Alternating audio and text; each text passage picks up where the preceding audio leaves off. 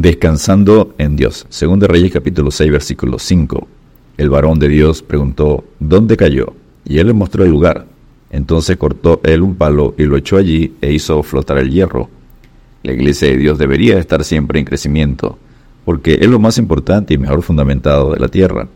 La entrada de nuevos miembros a la escuela de los hijos de los profetas los mueve a buscar ampliar el lugar de clases para el crecimiento espiritual y los hijos de los profetas dijeron a Eliseo, He aquí, el lugar en que moramos contigo nos es estrecho. Según Reyes 6.1. Los nuevos convertidos traen nuevos obreros a una congregación que al ser capacitados con la sana doctrina, cada uno será instrumento para honra, santificado, útil al Señor y dispuesto para toda buena obra, según Timoteo 2.21. Pero, ¿cómo se debe hacer esto? Se propone no montar un bazar, ni una venta de trabajo, ni espectáculos, ni montar una galería de fotos, sino dedicarse a trabajar por hombres y mujeres que sean bíblicos, que se dejen usar con el poder de Dios.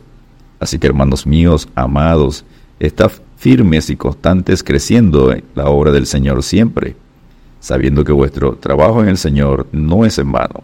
1 Corintios 15, 58. Punto número uno, trabajando por el crecimiento de la obra, según de Reyes 6, versículos 1 al 3. Vamos ahora al Jordán y tomemos de allí cada uno una viga. Cada miembro de esta iglesia era un trabajador, pero unos eran más prudentes que otros, porque solo uno le dijo a Eliseo, te rogamos que vengas con tus siervos, según Reyes 6.3. Los otros parece que querían ir sin el maestro. Ay, qué pena que esta clase de obreros sea tan numerosa. Interesados en el fondo de construcción y en el bien general de la iglesia, pero indiferentes acerca de la presencia y comunión con Cristo. Sirven en la obra de Dios, pero dejan al Dios de la obra fuera. Apocalipsis 3:20. El que rogó la presencia del Maestro con ellos fue el que más hizo por la obra. Si el Maestro no hubiera estado cuando el hacha cayó al Jordán, su especial esfuerzo se habría paralizado totalmente. Moisés oró, si tu presencia no ha de ir conmigo, no nos saques de aquí. Éxodo 33:15. Los que esperan en el Señor tendrán nuevas fuerzas. Isaías 40:31. Si Jehová no edifica la casa, en vano trabajan los que la edifican. Salmo 127.1. Punto número 2. Perder el poder para servir. Según de Reyes 6, versículo 5, parte A. Y aconteció que mientras uno derribaba un árbol, se le cayó el hacha en el agua. Tan pronto como se le cayó el hierro del hacha en el agua, quedó incapacitado para todo trabajo eficaz. Antes tenía el poder, y ahora se le fue de manera repentina y totalmente inesperada, como a Sansón en jueces 16:20. Aconteció que mientras uno derribaba un árbol, el obrero cristiano puede perder el poder para el servicio, haciendo la obra de Dios. Es perder la presencia del Espíritu de Dios porque constrista al dueño del poder. Efesios 4:30.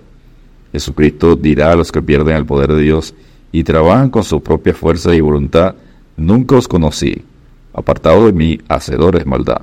Mateo 7, versículo 21 al 23. Punto número 3. Ser conscientes de la pérdida. Según de Reyes 6, versículo 5, parte B.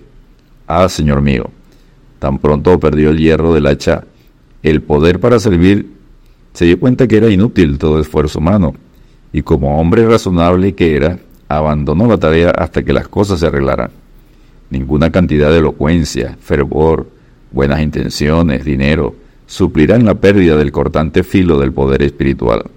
Será insensato seguir la actividad de servicio en la obra sin el poder del Espíritu Santo, tratando de cortar los árboles con un mango sin hierro, sin poder. Es necesario reconocer al Dios de la obra y esperar hasta que el poder sea restaurado.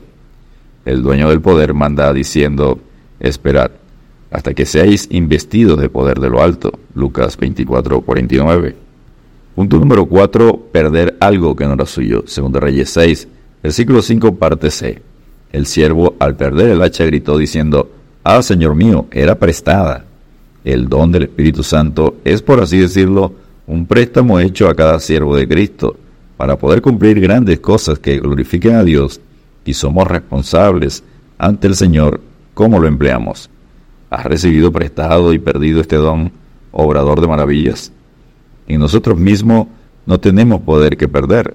En mí, esto es, en mi carne, no mora el bien. Romanos 7:18.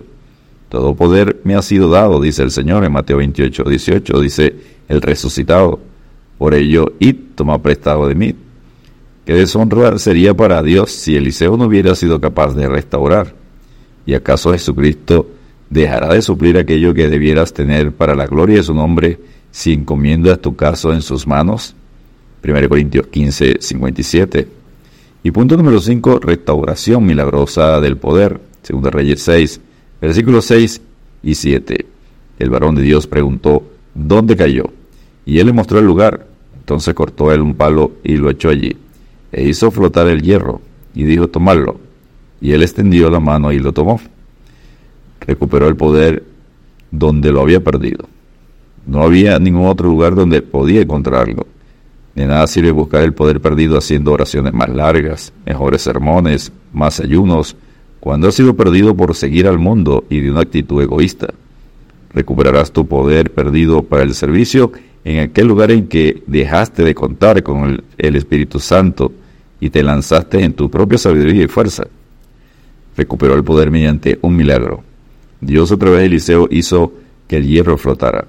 Es el don de Dios y siempre viene de una manera sobrenatural. Pero todas estas cosas las hace uno y el mismo Espíritu, repartiendo cada uno en particular como Él quiere. 1 Corintios 12:11. Descansemos en Dios y examinaos a vosotros mismos si estáis en la fe. Probaos a vosotros mismos, o no os conocéis a vosotros mismos que Jesucristo está en vosotros, a menos que estéis reprobados. 2 Corintios 13:5. Dios te bendiga y te guarde.